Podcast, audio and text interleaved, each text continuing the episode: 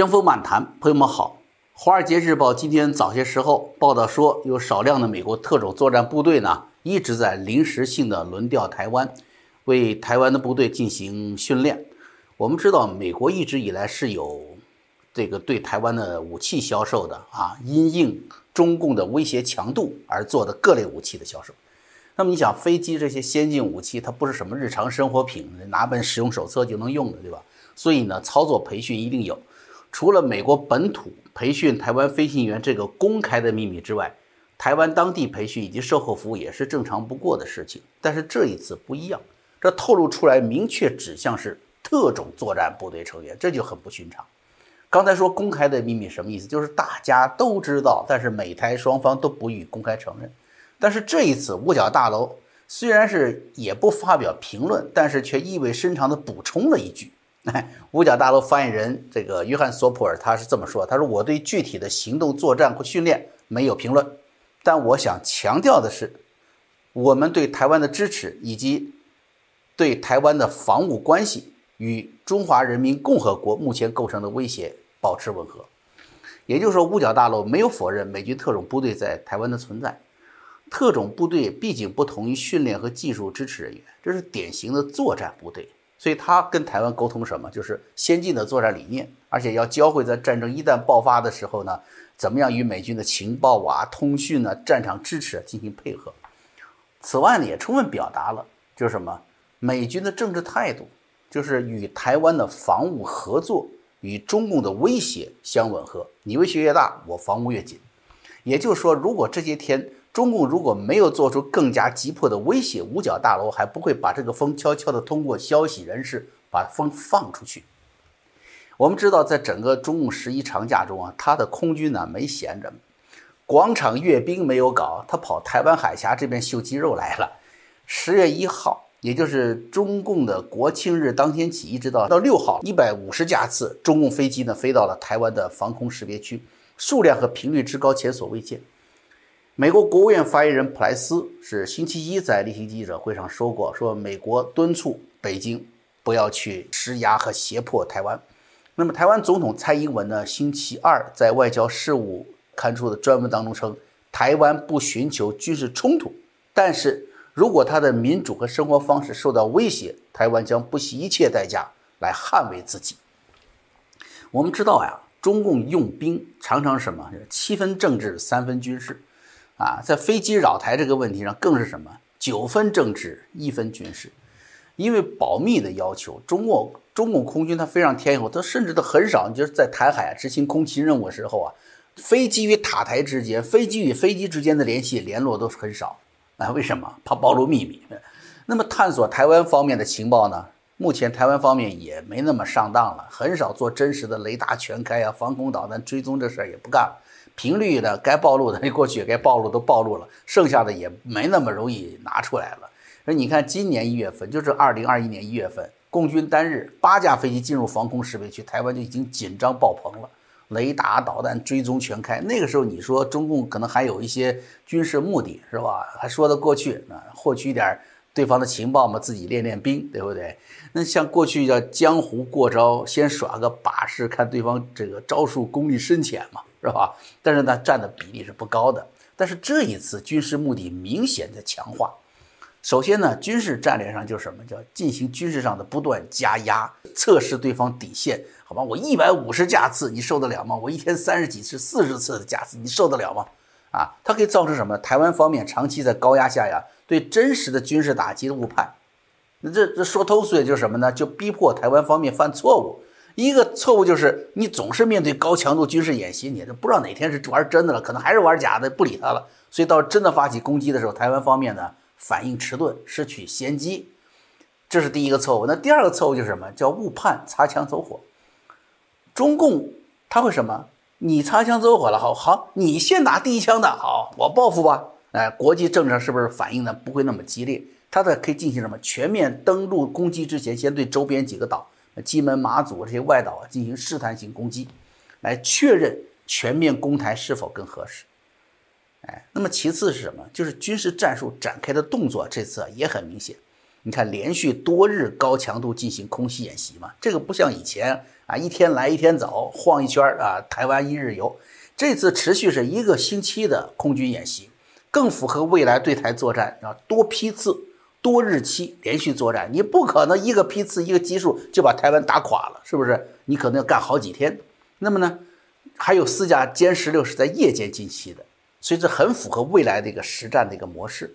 还有就是从台湾国防部公布的资料来判断，共军战机不是从单一战区、单一基地起飞的，因为咱们想一百五十这个数量级。需要至少华东、华南战区和华北战区共同完成，哎，这里就是中共军队啊叫多战区空军协调作战、统一指挥能力的测试。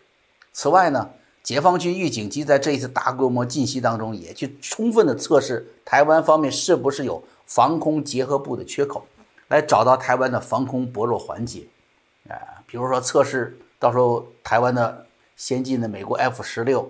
他上来以后怎么应对？因为他的空战性能相对比较好嘛，啊，那到时候中共是派什么样的战机去跟 F 十六进行什么？进行空中格斗，啊，那么第三个呢，呃，按照对水面舰艇啊反潜打击能力，它进行了各机种的部署编队，啊，进行了跨战区的指挥协调，完成空中打击作战实测，当然了，这么大规模的空中军事行动也会带来对地勤的考验，就是前面飞着，后面。你得加弹加油，是吧？你得从那库里面拖出来，这整个系列动作是这动作很大，这也会带来中国大量的国产，它的国产化战斗机嘛，是吧？多项技术指标的测试啊，按照中共军队的这个管理啊，这这个习惯，很快就会有一场什么？我们估计会有大规模的表彰会啊，来总结这次扰台军事演习的得失啊。然后找几个好人好事表彰一下啊，就这意思是吧？那么这次高强度空军演习，刚才说的是它达到的一些军事目的，那么它还是有它的政治目的。政治目的呢，比以往呢也是只强不弱。怎么看？首先，它的政治目的是首先就针对西方国家这次军共同叫多边演习嘛。美国核动力航母罗纳德里根号、卡尔文森号，再加上英国的伊丽莎白女王号航母，还有日本的直升机驱逐舰伊势号。一起呢，以来自六个国家的十七艘军舰在冲绳西南海域实施联合演练。这报道引述日本海自新闻稿说呢，荷兰、加拿大、新西兰海军也参加了这次演习，包括防空反潜和这个战术通讯等等内容。呃，这个演习是着眼叫做自由开放的印太啊。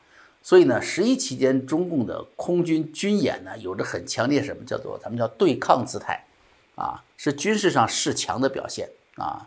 这与去年呢多次针对美军近海军事演习的姿态不同。那个时候呢，美军在近海、在南海啊、在东海外部外沿呢进行军事演习的时候呢，啊，中共呢就就也搞军事演习，但它是集中在中共的这些什么大陆的内海、内海。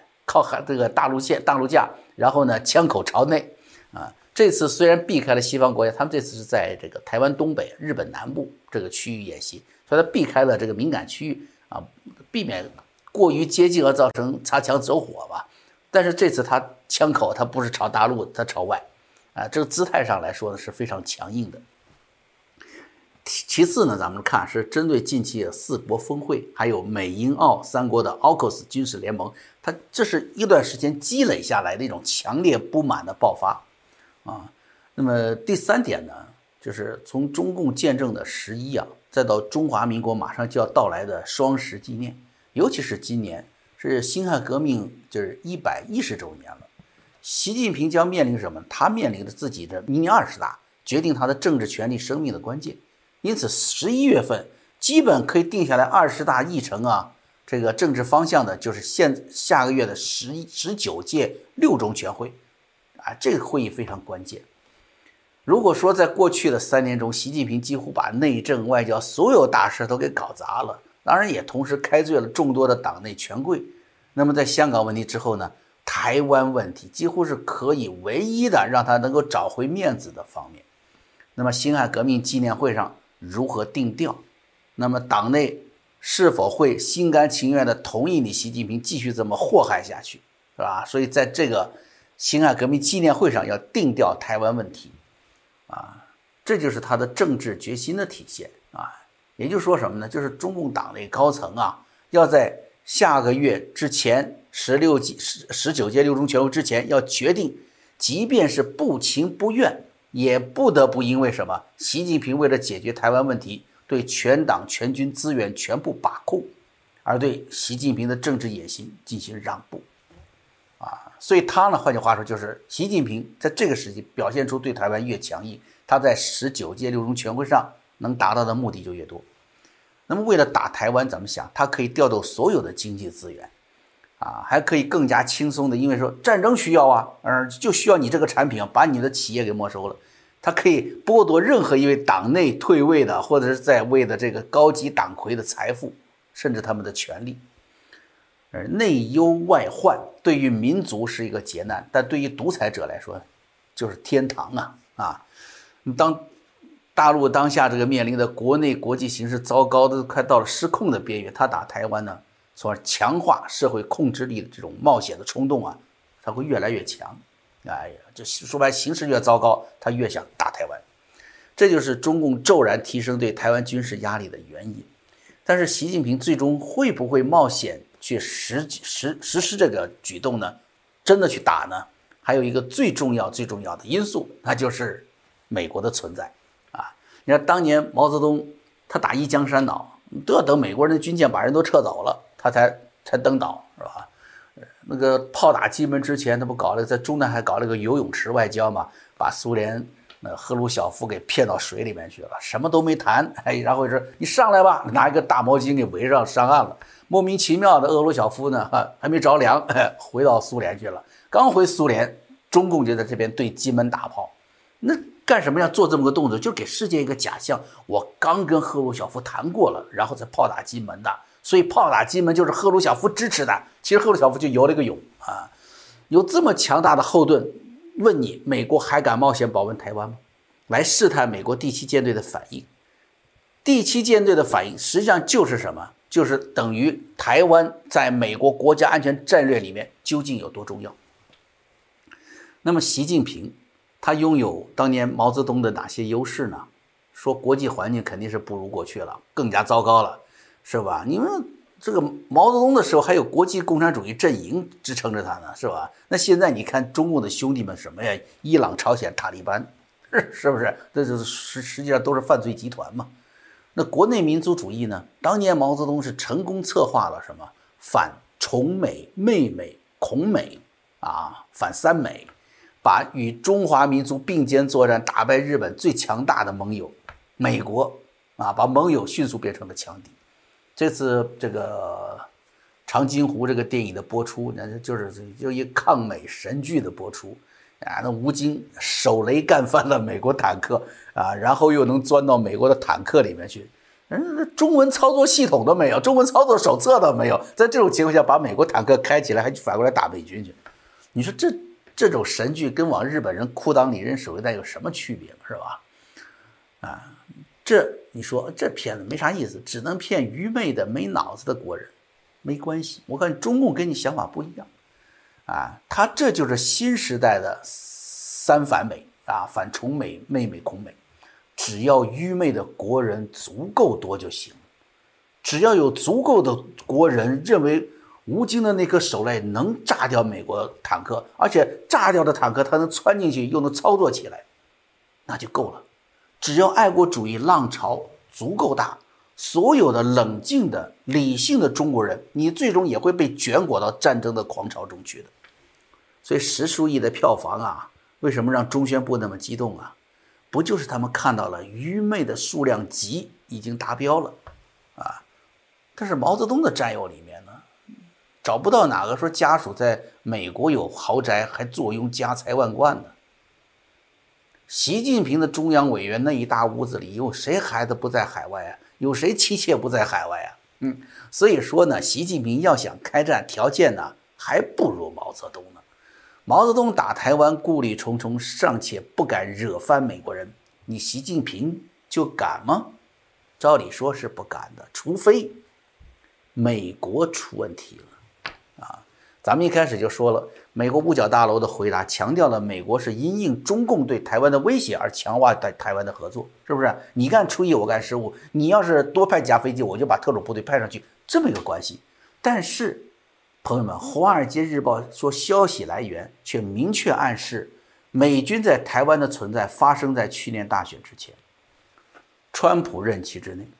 这个说法实际上在去年十一月份的这个媒体报道中是得到认证。当时台湾媒体就说了，啊，台湾的海军司令部承认了美国海豹突击队正在台湾与这个台湾的海军陆战队进行什么交流啊，进行这个突击艇、快艇渗透作战训练。后来呢，美国国防部否认了这个报道，紧接着台湾国防部也站出来表示说，有关报道与事实不符。德国马歇尔基金会亚洲项目主任叫呃 Bonnie Glaser，他呢葛莱仪哈，他也提到说，川普当时在社交媒体上发布了一个有关特种部队训练的帖子，也就是说什么呢？这样明确的政治表态，作战部队、特种部队上岛的这个事情啊，是在川普时期发生的，已经是昨日黄花了。现在有没有呢？不确认。所以呢，国防部的这个评论只是因为。中共现在的这个飞机扰台太过分了，他站出来表示了一下。拜登星期二说与习近平就台湾问题通话，啊，他说我们同意将遵守有关台湾的协议。拜登说我们清楚表明，除了遵守协议之外，不应该做其他的事情。这就很大的问题了。台湾协议这个词儿，从来就没有过这样一个词儿啊。朋友们，我不相信啊！就是说，拜登作为长期担任美国国会这个外交委员会主席，他他这个职务上混了这么多年，他会不会在这种最基本的而且是最热点的地区犯下如此低级的错误？任何什么老年痴呆都不应该成为借口的，因为如果说是拜登个人身体健康的原因，白这个白宫应该第一时间以最坚决的词汇予以纠正的。我们知道的中美协议只有什么？美国与中共的联合声明与联合公报，那么与台湾方面呢，只有台湾关系法，啊，与近期这个国会就是签订的美国国会签订的这些美国相与台湾相关的法案呢，那些都不是与台湾的协议，更不会是拜登与习近平遵守的与中共的协议了，啊，所以说有什么新的秘密协议不为天下人知吗？啊当然说，朋友们说，啊，江峰你不要过度解读了，啊啊。那咱们看哈，唯一咱们看别的例证，唯一一个能继承川普时期政策方面的是什么？中美贸易协议嘛，对吧？是就是川普之后，拜登拿起来没一没有放下去的。那结果也一直被认为什么呢？是是那个对中共的态度最接近共和党保守理念的那位贸易代表戴奇啊。然后在万众期待的这个对华贸易政策演讲当中呢。说了啊，一说大家一听味道变了。我们记得哈，入主白宫之初呢，拜登是说呢，美国将利用国内资源同盟友一道与中国竞争，并最终战胜中国。但是在实践当中，我们看到了，在戴奇的讲话当中，已经什么叫做再挂钩？他不说脱钩的事儿了啊，也不说反对脱钩，他要再挂钩。再挂钩意思是什么？原来有可能看得出来要脱钩或者已经脱钩的方面，我给它再挂起来，但是在合作嘛。尽管中共都已经完全没有遵守贸易协定了，别说后来加着买大豆的两千亿了，原来的协议没有遵守。白宫实际上也在这次也在继续的指责中共没有实质性的改革，但是却完全放弃了对中共的制约与惩罚，然后关税在多行业的多领域要重新调整，甚至什么？甚至关闭，啊，不征这个高关税了，这就是一种典型的战略模糊和混乱。你在谴责对手，你在骂对手是混蛋，说他们不继续执行贸易协定，然后说咱俩继续玩，继续做游戏。那你是准备不把对手叫混蛋了呢，还是准备把自己叫混蛋呢？哎，我这话说的有点难听啊，咱们做媒体，但是呢，实在是因为这样的政策危害太大了。因为什么？他正在戕害台湾呢，甚至也在戕害你们所谓放开了关税，要让大陆受到益处的那十几亿中国人呢，大陆人民啊。杨洁篪和沙利文在瑞士会谈，中共党媒突然就介绍说，美国的国家安全顾问沙利文这个职务很重要啊，多么多么重要，甚至拥有绕开国务院和国防部的特权。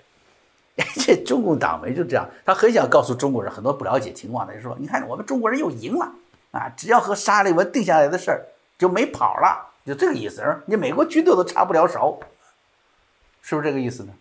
啊？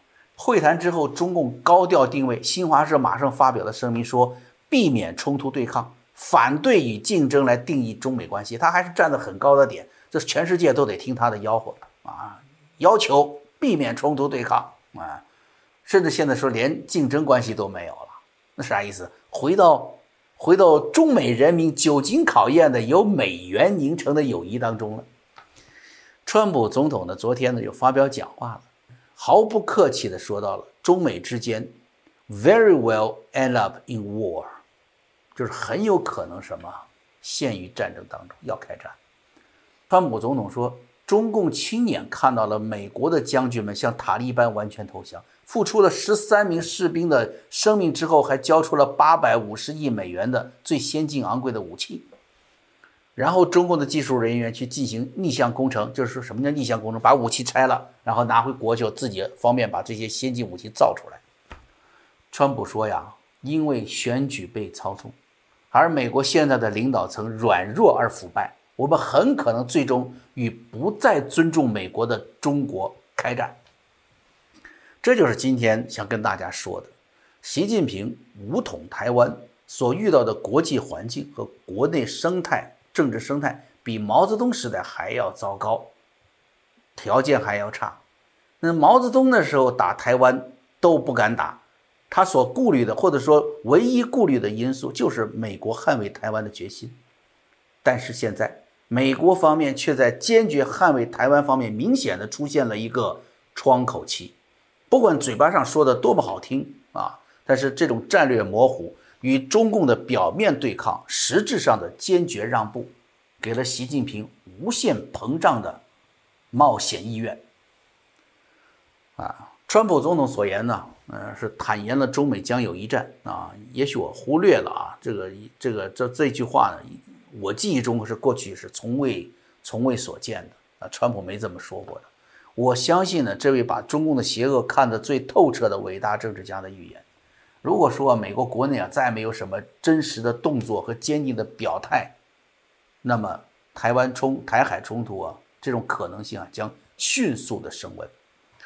当然，国际政治力量都意识到了这一点，并真实的感受到这种威胁的存在啊，也感受到了美国县政府的现在的一些的软弱，也知道这种软弱对台湾形势的威胁，所以干什么呢？也在反过来做另外一个动作，就是加快。对台湾正面支持的动作，澳大利亚前总理阿伯特本周访问台湾，表示愿意啊帮助台湾结束国际上的孤立状态。啊，法国前国防部长理查带领法国的参议院代表团，也是周三吧，就是昨天抵达了台湾，进行为期一周的访问。大家肯定还有印象哈，就是中共对对捷克议长访台，当时是很跳脚的威胁呀，是吧？甚至大家看过我的一期节目，啊，分析说中共都有可能因此是痛下杀手了。立陶宛的外交勇气，这也遭到中共的报复嘛？是不是？但那都是欧洲小国。但是你们看现在，这不是小国家喽啊！在这种敏感紧张的时刻，澳大利亚、法国高官阶的访问台湾啊，那是贵客临门，纷至沓来呀。怎么了？你说这是不是台湾突然有什么好吃的农产品、土特产了 来尝鲜呢？不是啊，朋友们，是因为台湾与国际社会安危越来越关切了啊。而有意思的是什么呢？就是台湾这种与国际命运共同体的这种真实关系，恰恰是口中经常喊着中共与世界命运共同体的习近平给逼出来的，把台湾逼成了国际命运共同体。蔡英文在星期二出版的《外交事务》双月刊上，啊，用这个叫做“台湾之力争民主之路，国际秩序变迁中的一股良善力量”为题发表的文章中，很明确的说，世界各国越来越意识到中共构成的威胁，而他们也应了解与台湾合作的价值。他们应该记住，如果台湾沦陷，地区和平，民主联盟体系将遭到灾难性的后果。那也意味着，在今天全球性的价值观竞争当中，威权主义比民主更占上风。蔡英文的话啊，也许呢，我想未来中共的那些五毛将军和胡锡进等总编们啊，要计算的就不是七十二个小时拿下台湾，而是七十二个小时之内有多少西方民主国家的力量奔赴台湾，在台湾四周筑成铜墙铁壁。江峰漫谈，我们今天节目做到这儿，明天再见。